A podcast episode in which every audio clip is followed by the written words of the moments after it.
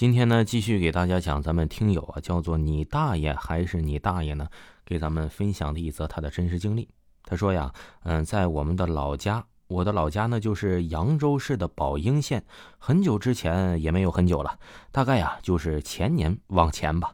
有个地方叫做宝胜桥，旁边有一个很出名的闹鬼房子。去年呢，哎，开始住人了，空了有那么十几年了吧。现在啊，网上的内容。也被删了。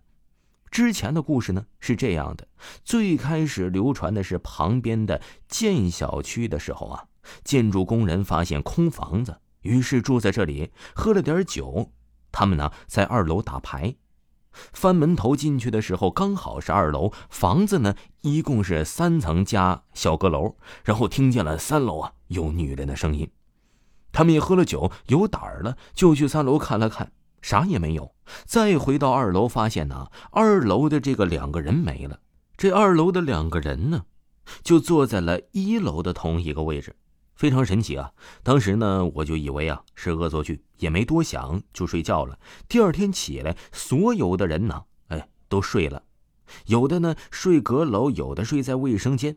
后来啊，政府来找过香港的一位大师啊，看过这栋楼。这个大师啊，做了一个法。说对不起，我不知道你在这里。于是啊，这位大师就悄然生息的走了。另外呀，还有咱们这个听友是你大爷还是你大爷呢？说的他自己的一则亲身经历。他说：“说说我遇到的吧。高中的时候呢，一个晚上，这个听友呢，他说我是一个音乐生，放学呢比文化生要早，我们下晚自习就组团去那个房子玩了。”人很多，房子呢到路边是一个小树林，穿过树林就是房子紧锁的院子门，没人敢去。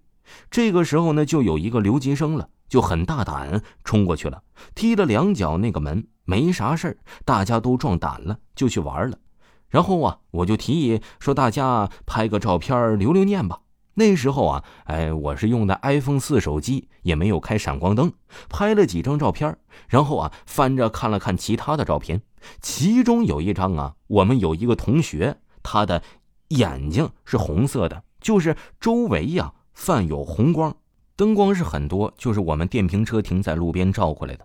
然后啊，那个拍照的就说呀，赶紧删了删了，真吓人，真晦气，我们就准备删了。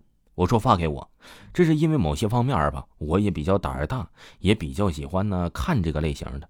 但是啊，他还是删了。第二天呢，这听友说我在我的外婆家吃饭，中午啊，我们三个玩的好的约在一起去再去一次，于是我们就去了。